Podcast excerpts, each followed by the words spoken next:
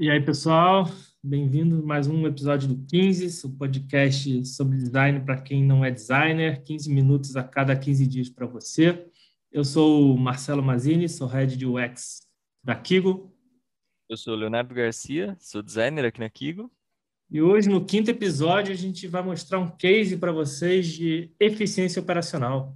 Mas será que a gente faz o que a gente fala?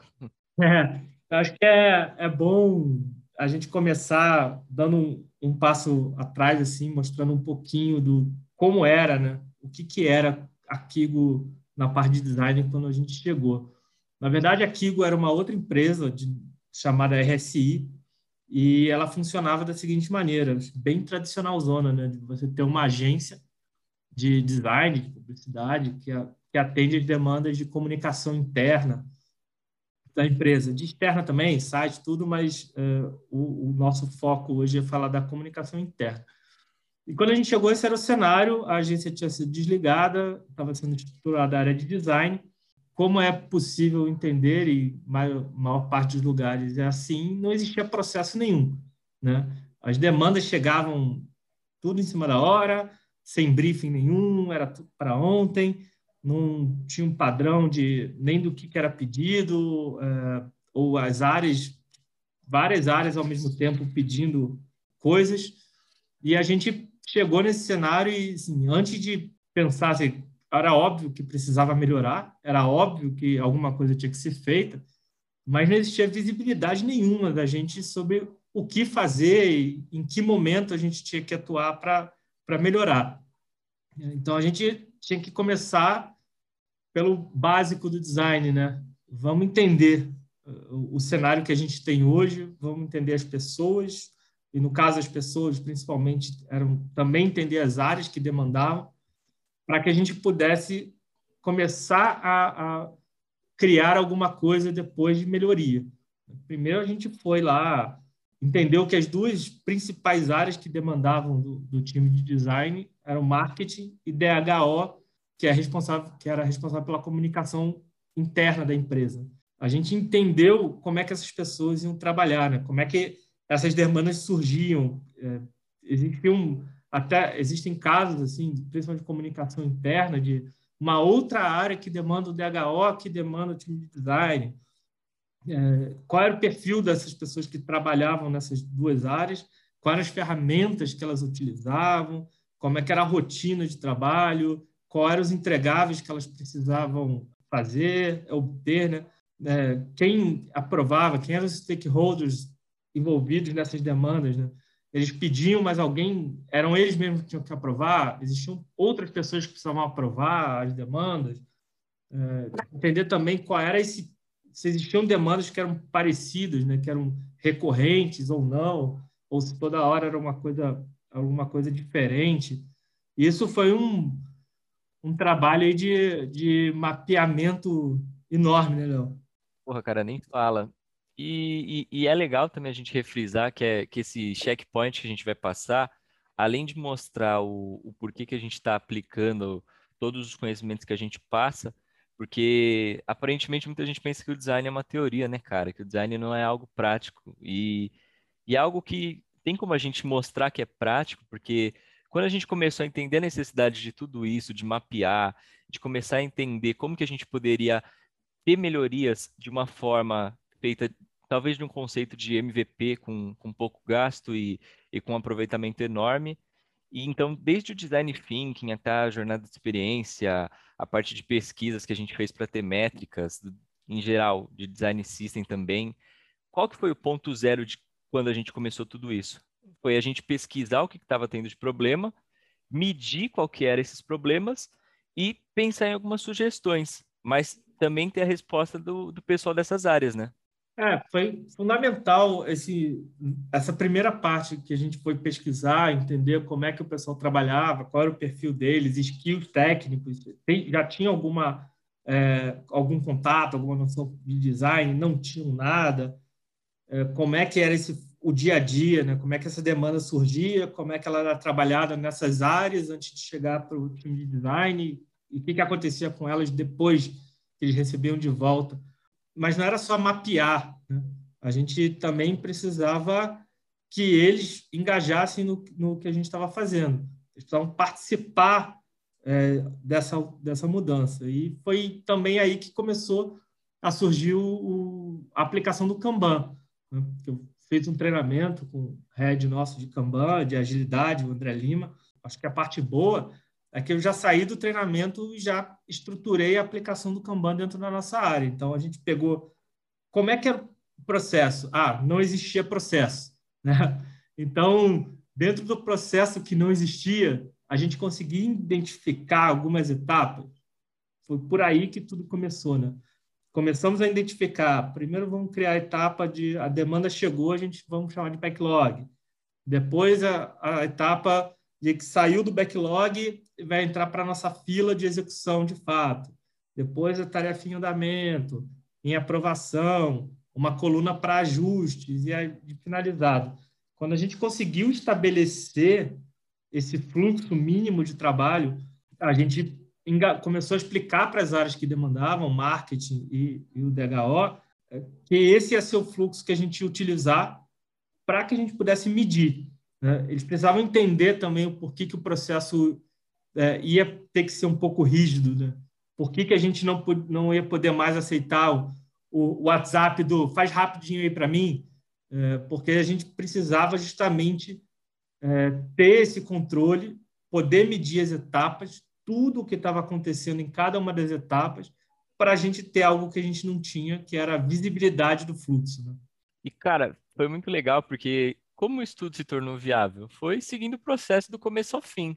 Foi a estipulação de, de como que a gente ia fazer e de por que, que a gente ia fazer dessa forma. Então, acho que mais importante do que os sims que a gente disse para as tarefas foi os nãos que a gente disse e o porquê desses nãos, né, cara? A gente conseguiu ir, ir tendo uma resposta do pessoal, às vezes nem sempre tão, tão positiva, né? Porque o não acaba contrariando um pouco.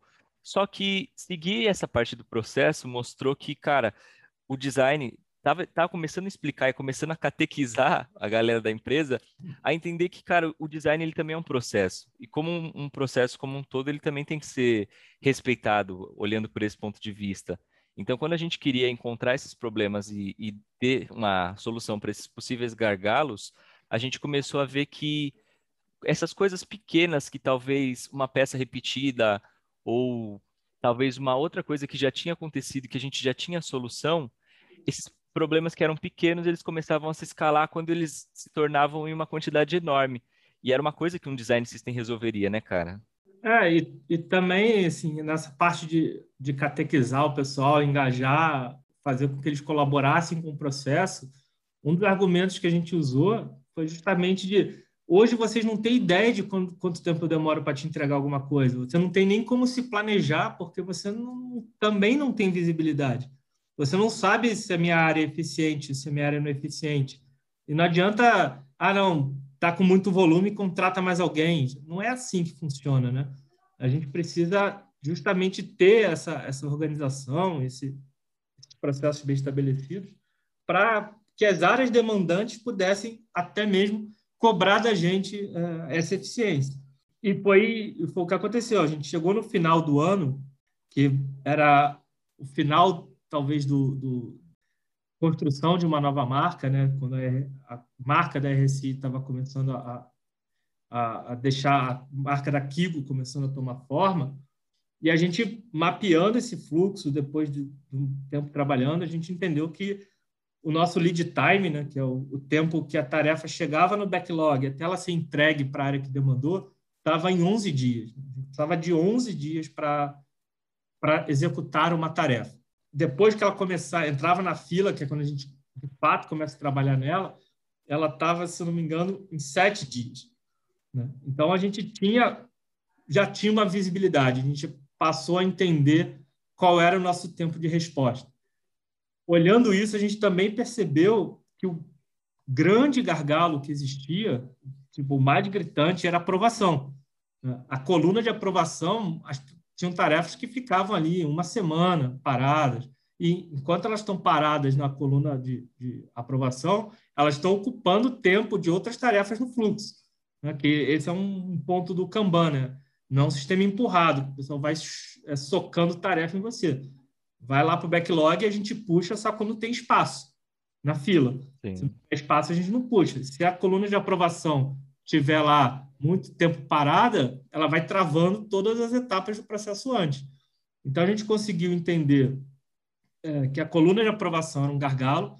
Como você falou, a gente percebeu que muitas demandas eram tarefas que poderiam ser automatizadas ou padronizadas, pelo menos, como posts de rede social, header de e-mail, é, posts para LinkedIn, enfim, comunicações internas, material, material de esses materiais diversos de comunicação que eram repetitivos, mas com pouquíssimas variações, e que isso representava uma parte significativa do volume de tarefas que a gente tinha, né? Sim, cara, totalmente. E também, é, voltando um pouco para a etapa do processo, a experiência que a gente tinha quanto tanto de quem pede para a gente o, alguma peça ou alguma coisa, quanto a nossa experiência ela era um pouco conturbada porque a gente não tinha nenhuma métrica e nenhuma previsibilidade disso tudo. Então, quando a gente começou a parar para analisar realmente, e, e, isso assim, não, não foi com uma ou duas experiências, foram com, com um tempo de pesquisa que a gente parou para ver e, e entender onde que estavam esses possíveis gargalos, a gente começou a notar essa, essa pequena abertura para a gente começar a pensar em novas melhorias. Foi aí que a gente começou a realmente evoluir como empresa e ver que talvez o time não precisasse aumentar naquele momento, mas sim talvez de uma organização maior e, e, de uma congruência entre os dois times, né? Tanto o time que pedia quanto o time que iria executar, né, cara? É, foi aí que a gente surgiu com a ideia de montar um design system, né? Será que se a gente montar um design system para o time de comunicação e marketing, já que muitas peças que eles pediam, muitas tarefas eram parecidas, inclusive, será que isso ia resolver ou pelo menos melhorar a eficiência operacional do nosso time e até mesmo do time deles? Né? Foi essa foi a nossa hipótese, mas de novo, ah, porque a gente tem essa hipótese, porque a gente tem dados, a gente fez pesquisa, não quer dizer que ela vai funcionar. Então não faz, não fazia sentido a gente ah, vamos contratar um time, contratar, montar um time específico para começar um design system e montar. Não, vamos fazer um MVP, vamos entender se isso realmente vai dar resultado? E foi aí que a gente começou o MVP de Design System para o time de comunicação, né? Sim, cara, e, e falar a verdade funcionou pra caramba, porque acaba tirando o, o peso que a gente teria de elaborar uma nova arte, de pensar em diagramação, texto, mil elementos do design para a gente conseguir realmente focar em possíveis melhorias até para a empresa, cara. E então é, é, um ganho quando a gente fala mesmo, voltando um pouco até para o pod de design system, quando a gente fala sobre a criação de um design system, é padronizar o que não precisa de tanta atenção naquele momento, para que você consiga usar o tempo que sobra para você conseguir melhorar ainda mais coisas que podem ser, de fato, melhorias significativas, como talvez um novo treinamento que você veja que o time precisa, ou talvez um novo, uma nova experiência que você veja que no aplicativo não tem, ou alguma coisa que em si está faltando. Então você ganha esse tempo para você conseguir elaborar coisas novas, e esse tempo é muito importante durante o ano, porque afinal o dia tem 24 horas e a gente tem que saber usar uhum. muito bem essas 24 horas, né, cara? É, e a gente não saiu simplesmente só criando as peças, né? É, a gente usou todo esse tempo que a gente teve anterior para entender os formatos que funcionavam, a quantidade média de texto que o pessoal precisava nas peças, né, diagramação que era utilizada que funcionava, e a gente criou esses padrões de peça, tinham que ser editáveis, não adiantava passar pela gente, e essa é a diferença do Design System Style Guide, né?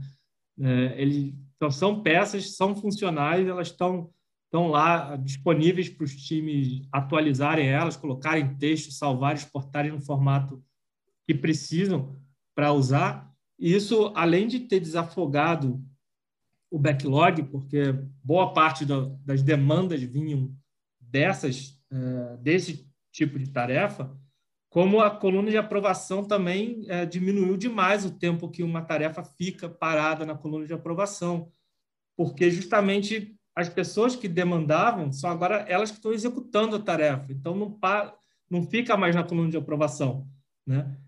Isso fez com que o nosso, a nossa eficiência, cara, tivesse um ganho enorme, porque a gente saiu de 11, de 11 dias de lead time, como eu falei, 7 dias de cycle time, é, para 5 dias de lead time e 4 dias de cycle time. Ou seja, hoje a gente tem dados suficientes, tem consistência no fluxo para os times que demandam para comunicação eh, interna e para o marketing saberem que se eles me pedirem alguma coisa hoje, daqui a cinco dias úteis vai estar pronto.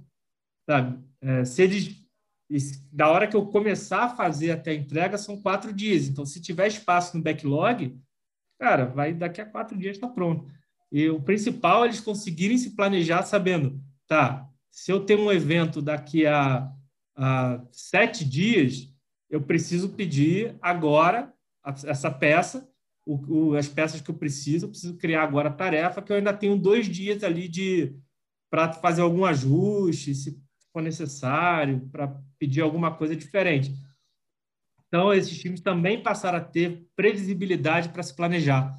Eles sabem agora, não precisam pedir agora com medo de que não vão receber a peça no prazo que eles precisam, né? Alguma coisa nova. Eles sabem exatamente como o nosso time funciona, quanto tempo a gente demora para entregar na média, por tipo de tarefa. Então, isso foi no foi 63% de ganho de eficiência operacional. A gente não aumentou o time, a gente não contratou ferramenta nova, a gente simplesmente mapeou é, o processo como um todo, entendeu como é que as áreas funcionavam, como é que as pessoas dessas áreas trabalham, quais eram as necessidades que eles tinham, é, viu como é que isso funcionava num processo e agiu no, nos gargalos. A gente foi lá e fez um MVP de design system que está dando esse resultado em, sei lá, é, um, dois meses, né?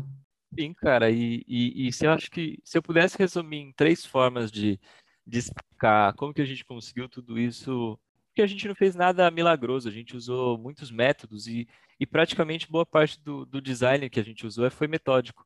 Então, nada disso é, é algo que só os escolhidos conseguem fazer. Então, olhando por esse lado, a, se, se eu fosse resumir mesmo, seria conhecer o processo e tentar entender quem está envolvido no processo, seguir o processo até o final e verificar se isso está funcionando, cara foi praticamente os três passos que a gente seguiu do começo ao fim para para conseguir esse resultado que a gente teve sem, sem precisar um, um investimento absurdo, sabe? Exatamente. Eu acho que resumiu bem o, o esse case que também está publicado no LinkedIn, na Medium, com mais detalhes lá, vocês podem ir atrás e ver. Eu acho que a gente fechou por aqui. É, encerra também esse checkpoint dos outros podcasts que a gente fez. E é isso aí. Muito obrigado por terem ouvido. Compartilha com o pessoal, mandem dúvidas, interajam com a gente nas redes, né, Léo? Isso aí, gente. Qualquer coisa, vocês chamam lá a gente, alguma sugestão de tema, qualquer coisa, pode entre em contato com a gente aí. Obrigado, gente. Até a próxima. Valeu.